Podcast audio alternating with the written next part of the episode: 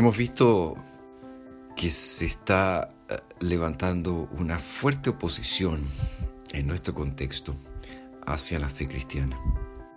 Es más, en todo Occidente hay ideologías, hay visiones que se presentan como muy tolerantes, que se presentan como amantes de la diversidad. Sin embargo, se levantan inmediatamente de una manera intolerante en contra de la fe cristiana. Esto no es nuevo. Jesús nos dice, si el mundo los aborrece, sepan que a mí me ha aborrecido antes que a ustedes. Si fueran del mundo, el mundo amaría lo suyo. Pero ya no son del mundo, sino que yo los elegí del mundo. Por eso el mundo los aborrece. Acuérdense de la palabra que yo les he dicho. El siervo no es mayor que su Señor. Si a mí me han perseguido, también a ustedes los perseguirán. Si han guardado mi palabra, también guardarán la de ustedes. Pero todo esto les harán por causa de mi nombre, porque no conocen al que me envió. Si yo no hubiera venido ni les hubiera hablado, no tendrían pecado, pero ahora no tienen excusa por su pecado. El que me aborrece, también aborrece a mi Padre. Jesús está diciendo aquí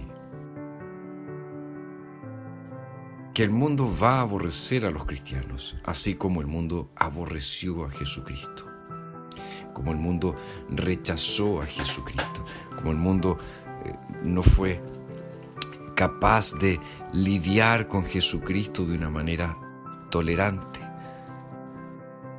Y esto debe ser no solamente instructivo para nosotros, sino también una fuente eh, de ánimo.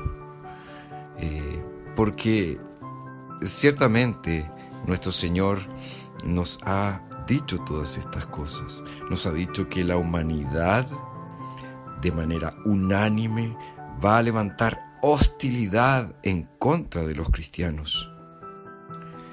Y nos enseña entonces que no hay posibilidad, alguna de neutralidad.